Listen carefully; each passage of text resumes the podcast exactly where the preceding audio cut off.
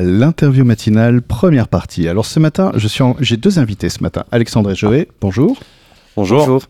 Alors, waouh, vous le faites bien. On, dirait que vous, travaillez ensemble tellement vous êtes raccord et synchro. Ce qui est le cas en fait, puisque vous venez euh, nous parler de Dionysus Presta? Alors, Dionysus Presta, c'est une jeune euh, entreprise de prestation dans la vigne. Euh, et pourquoi je, je, vous accueille? Parce qu'il y a un truc qui m'a tout de suite fait tilt. C'est, je vous ai vu avec un reportage sur TF1 euh, concernant des exosquelettes. Alors je me suis dit, tiens, c'est comme dans, dans, dans, Avatar, il y a des, des grands robots qu'on utilise et tout. Pas du tout, en fait. Et ce sont des, des petits dispositifs qu'on met sur le dos et qui permettent de soulager le dos. Et, et pourquoi ça m'a intéressé? Parce que je me suis dit, ça, c'est pas banal. Ça, c'est pas banal du tout. Exactement, oui. Alors, c'est. Est-ce qu'on peut dire que Dionysus Presta, a part un nom qui est pas banal non plus, aussi? D'habitude, on fait des petits jeux mots sur la vigne, euh, ou sur des choses comme ça. Euh, est-ce qu'on peut dire que le moteur de votre entreprise, c'est justement d'aller chercher tout ce qui est nouveau?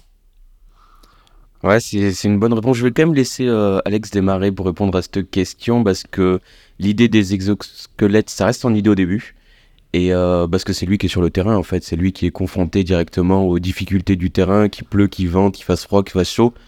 Euh, les vignes, c'est pas facile, donc c'est vrai qu'il a, il a pas mal réfléchi, on a pas mal euh, discuté ensemble pour essayer d'innover. Les exosquelettes, c'était, c'était un bon démarrage. Donc je vais te laisser répondre à la question, Alex, euh, pour les exos. Comment est arrivée ouais, cette, cette envie de, d'aller chercher comme ça des outils pas très courants en fait? Effectivement, en fait, comme l'a très bien dit Joey, tout part d'un constat que, que j'ai pu faire sur le terrain au fur et à mesure du coup de mon expérience dans, dans la vigne. Euh, tout le monde le sait, le travail en extérieur, euh, et surtout dans la vigne, est très euh, physiquement euh, euh, que ce soit physiquement ou euh, même mentalement un peu difficile, d'où euh, le, manque de, personnel ou de main-d'œuvre dans ce secteur. Et donc, toujours en fait avec Dionysus Presta dans l'optique d'innover et de chercher des solutions pour bah, du coup avancer et, dans, notre, dans notre domaine d'activité. L'exosquelette, en fait, ça a été un moyen de pouvoir se soulager et d'enlever une douleur qui est présente partout, donc au niveau du dos. Et euh, c'est arrivé, euh, en fait, par chance, on va dire, entre guillemets, on, essaie d'innover, on tombe sur, euh, sur une petite idée qu'on pousse et au fur et à mesure, de fil en aiguille, on se rend compte qu'elle existe déjà et pas loin d'ici. Elle existe en France. ces exosquelettes sont produits 100% made in France par des personnes en, en réinsertion du coup au niveau du travail. Il n'y a pas besoin d'aller les chercher, de les, de les exporter de partout. Donc, c'est ce qui fait qu'ils sont pas cher et accessible.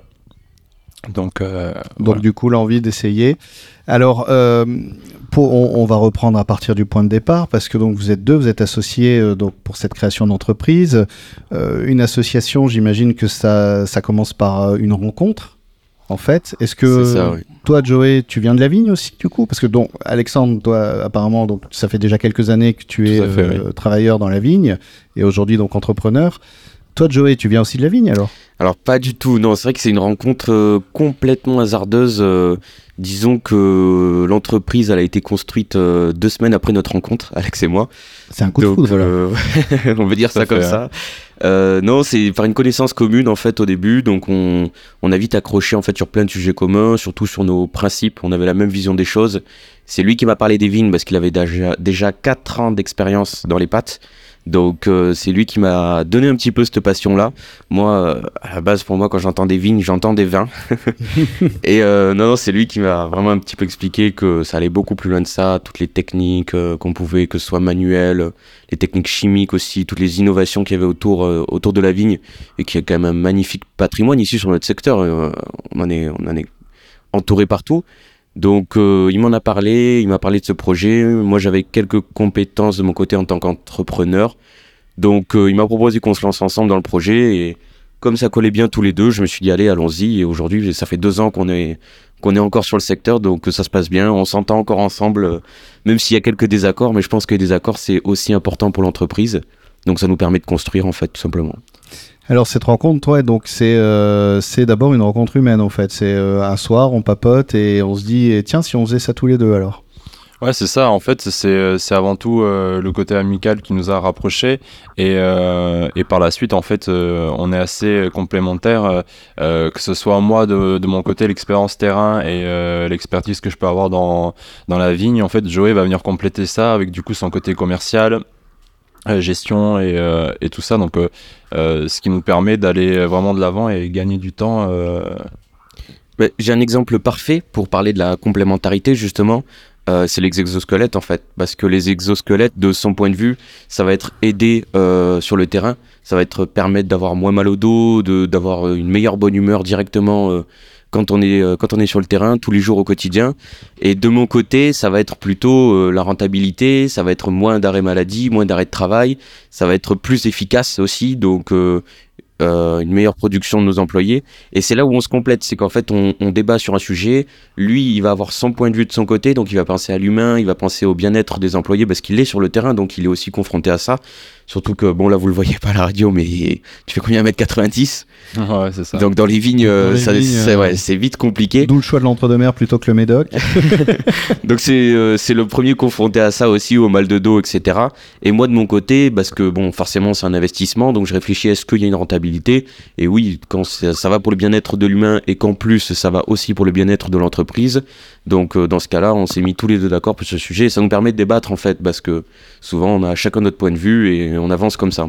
J'ai l'impression que justement, euh, c'est quand même cette idée de on n'est peut-être pas obligé de fouetter les gens pour les faire avancer plus vite, mais euh, ce qui vous rassemble malgré tout, c'est l'envie de ou optimiser, donc optimiser le chiffre d'affaires, les coûts de fonctionnement, ou optimiser le travail sur le terrain. C'est quand même en s'articulant autour de on va faire du bien parce que si on a des personnes, des, salariés qui sont bien, bah forcément déjà il y aura peut-être moins de turnover parce que c'est aussi une réalité. Il y a, c'est difficile de trouver des personnes pour travailler dans la vigne, mais c'est aussi difficile de les garder en fait.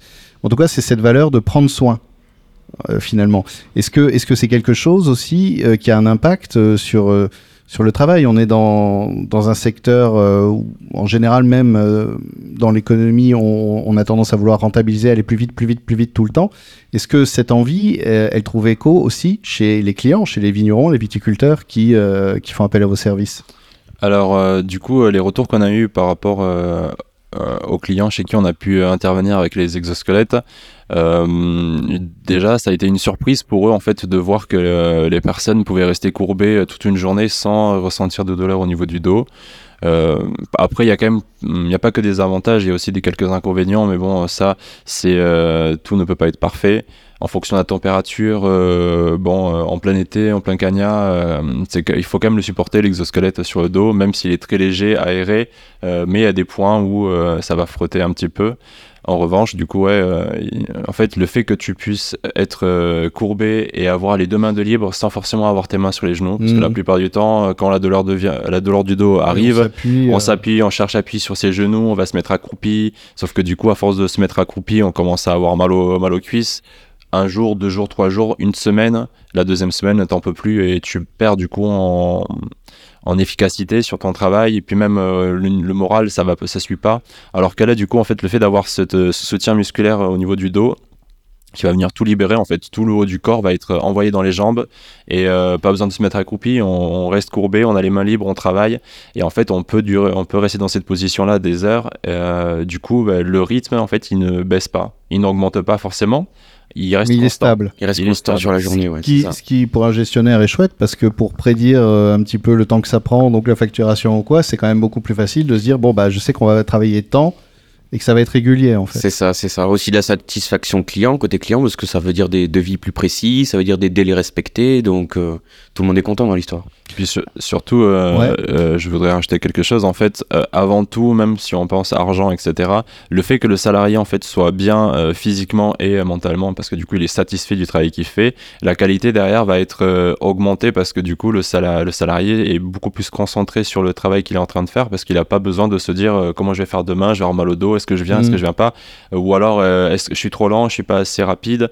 Il fait son travail bien et euh, bah, du coup ça se, ça se voit à la fin. les clients sont, sont, super satisfaits du travail. même si par, dans ces temps c'est assez compliqué pour, pour tout le monde. ça joue sur la qualité aussi. Alors on est déjà à la fin de la première partie, mais justement on, va on, se retrouve dans un peu moins d'une heure maintenant pour bah pour reprendre la suite de cette interview et parler un petit peu, parce que vous êtes là, vous êtes au contact direct de, de, de, des viticulteurs, des vignerons qui en ce moment sont dans une période un peu compliquée. Et j'aimerais bien qu'on en parle et, euh, qu'on voit les solutions euh, qu'on peut trouver euh, pour que ça se passe au mieux pour tout le monde.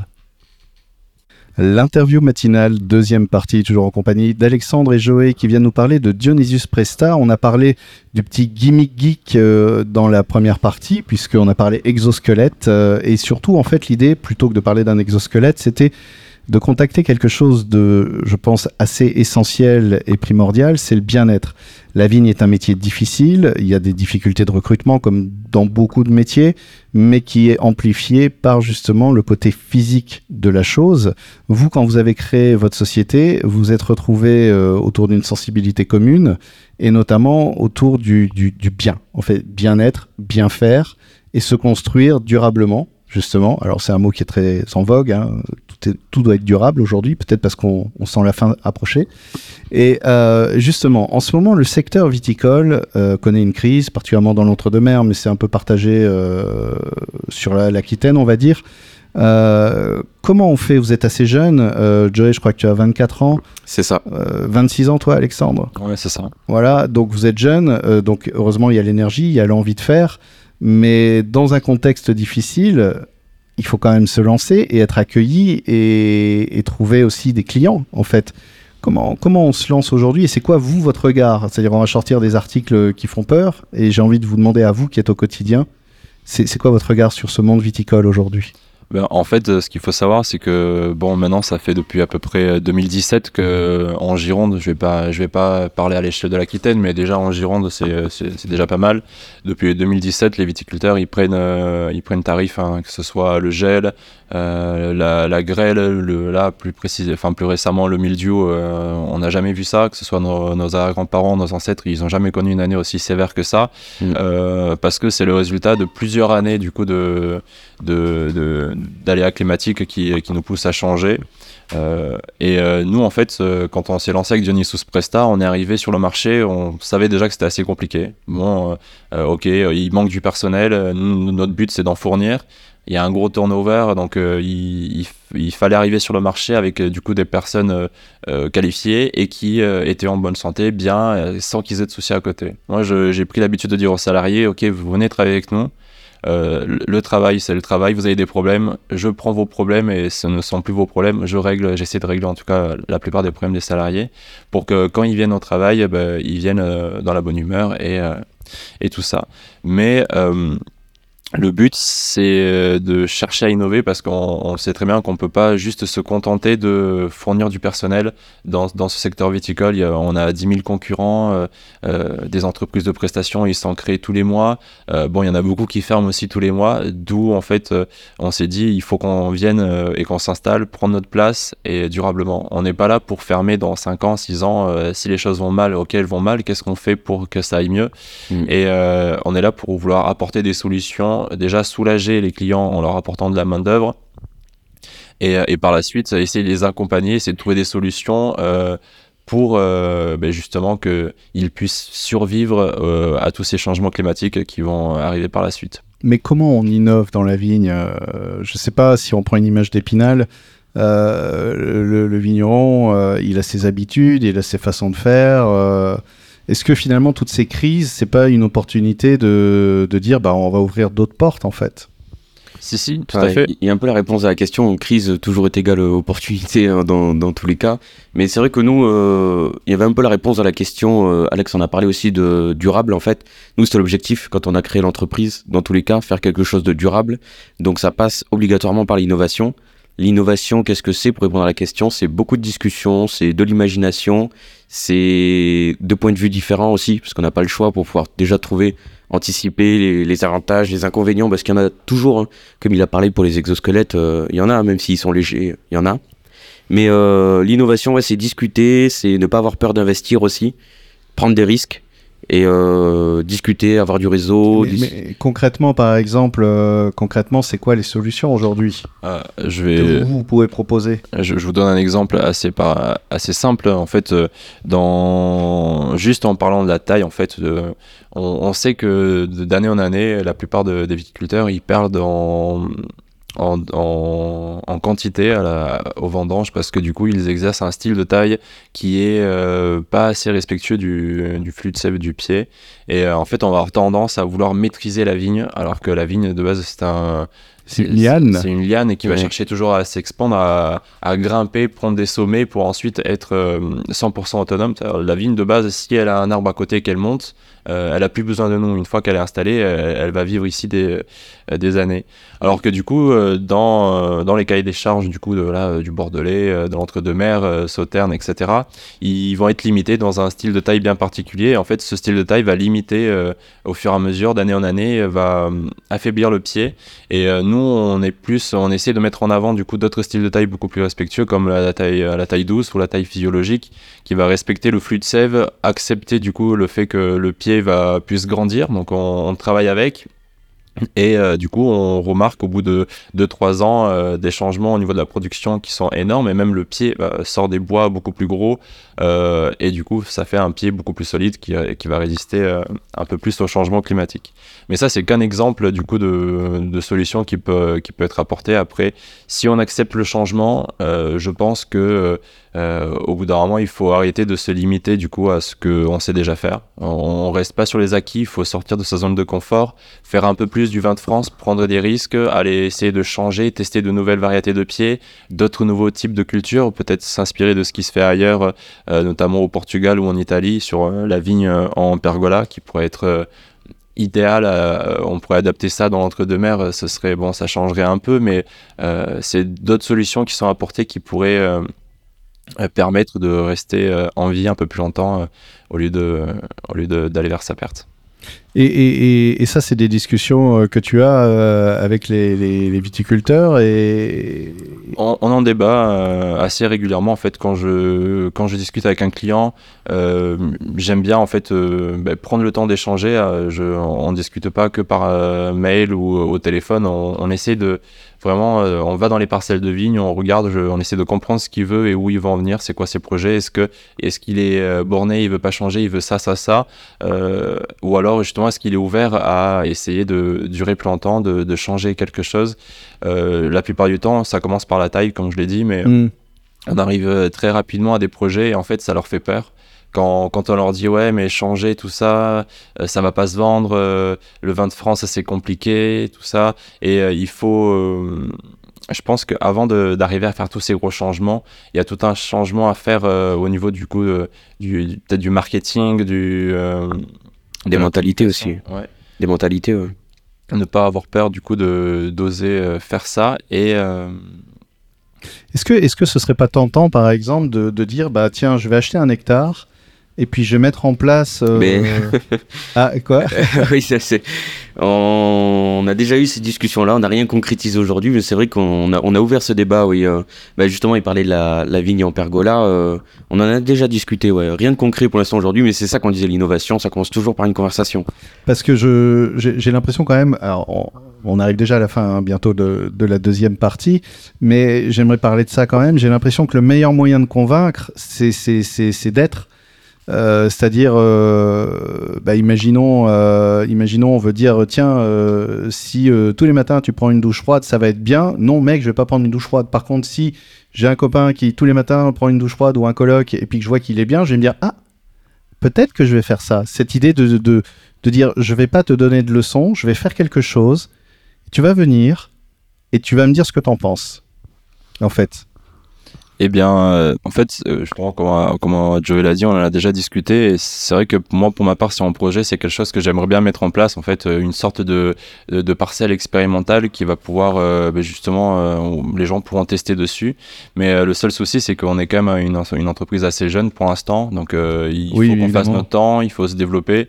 Et ça demande quand même pas mal de financement. Après, on n'est pas ouvert. S'il y a des gens qui veulent nous rejoindre, la plupart des clients avec qui on discute sont prêts pour vouloir passer le pas et essayer.